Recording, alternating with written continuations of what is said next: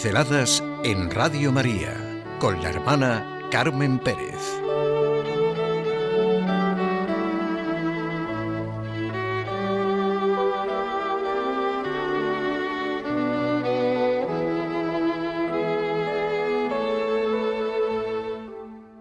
Ahí tenéis a la madre. Una presencia vital. Ahí tenéis a la madre. En el año 1965, a sus 80 años, escribe Romano Guardini en una carta a un amigo. Nunca había llegado a ser tan claro como en este contexto cuán radicalmente falsa es la idea contemporánea de la existencia, del mundo como naturaleza, del hombre como ser autónomo que se desarrolla en él, independiente de Dios. Creí ver, como con los ojos, por qué la pérdida de la existencia es irreparable, por qué la mala conciencia es irrevocable, hasta que no se reconoce este estado fundamental y no se le hace frente.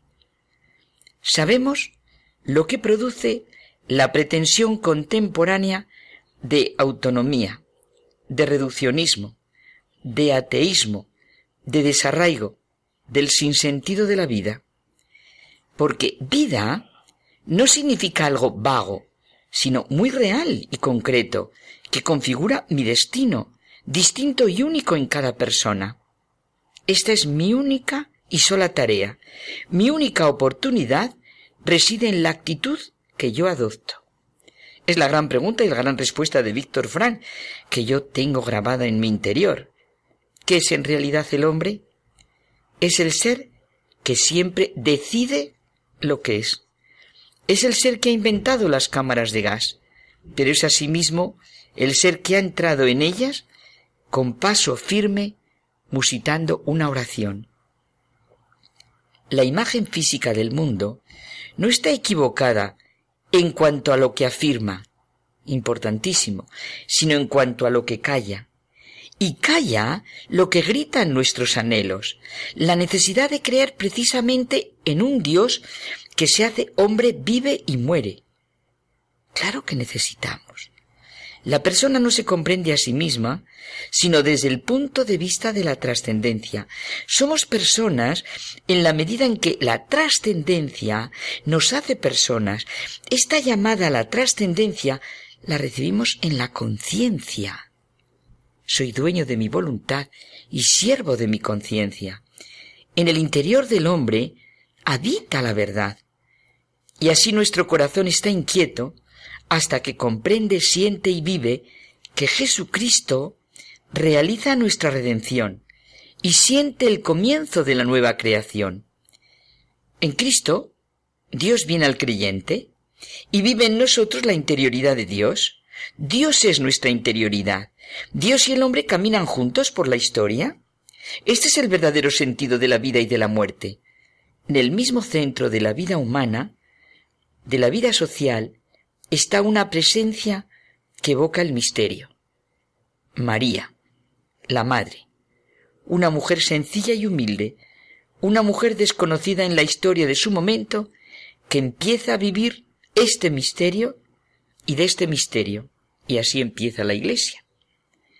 Jesús, viendo a su madre, y junto a ella al discípulo a quien amaba, dice a su madre, Mujer, ahí tienes a tu hijo. Luego dice al discípulo, ahí tienes a tu madre. Y desde aquella hora el discípulo la cogió en su casa. María es la que conoce más a fondo el milagro de la misericordia divina. Por eso pudo entonar, engrandece mi alma al Señor y mi espíritu está transportado de gozo por lo que en mí ha hecho. De manera singular y excepcional, ha experimentado como nadie la misericordia y también de manera excepcional ha hecho posible, con el sacrificio de su corazón, la propia participación en la revelación de la misericordia divina. Nadie ha experimentado como la madre del crucificado el misterio de la cruz, el pasmoso encuentro de amor, el beso dado por la misericordia a la justicia. Nadie como ella ha cogido en su corazón el dolor redentor, llevado a efecto en el Calvario mediante la muerte de su Hijo, junto con el sacrificio de su corazón de madre, junto con su fiat definitivo. Por eso es nuestra madre, y la llamamos Madre de la Misericordia. Qué inmensos son tus designos, Dios nuestro.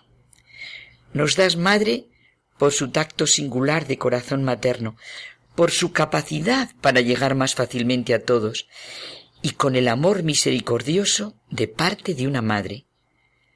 Maternidad de María delineada desde siempre, precisada en la encarnación y ahora establecida claramente.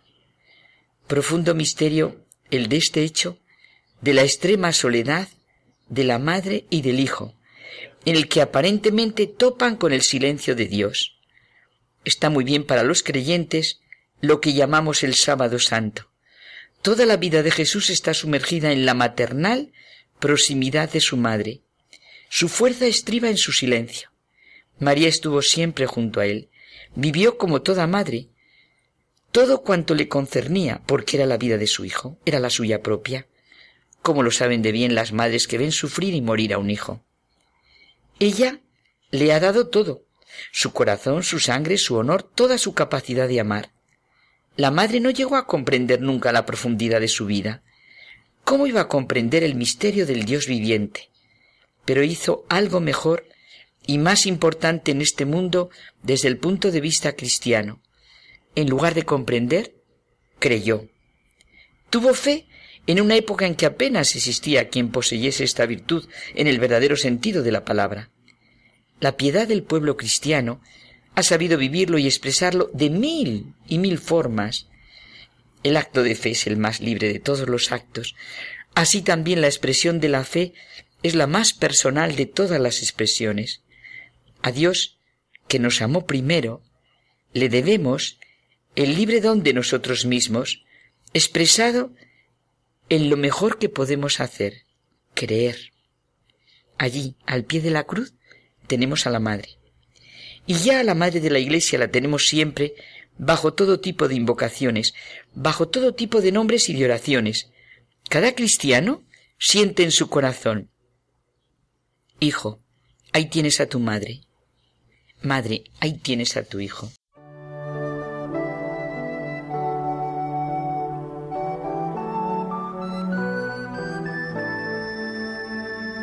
Pinceladas en Radio María con la hermana Carmen Pérez.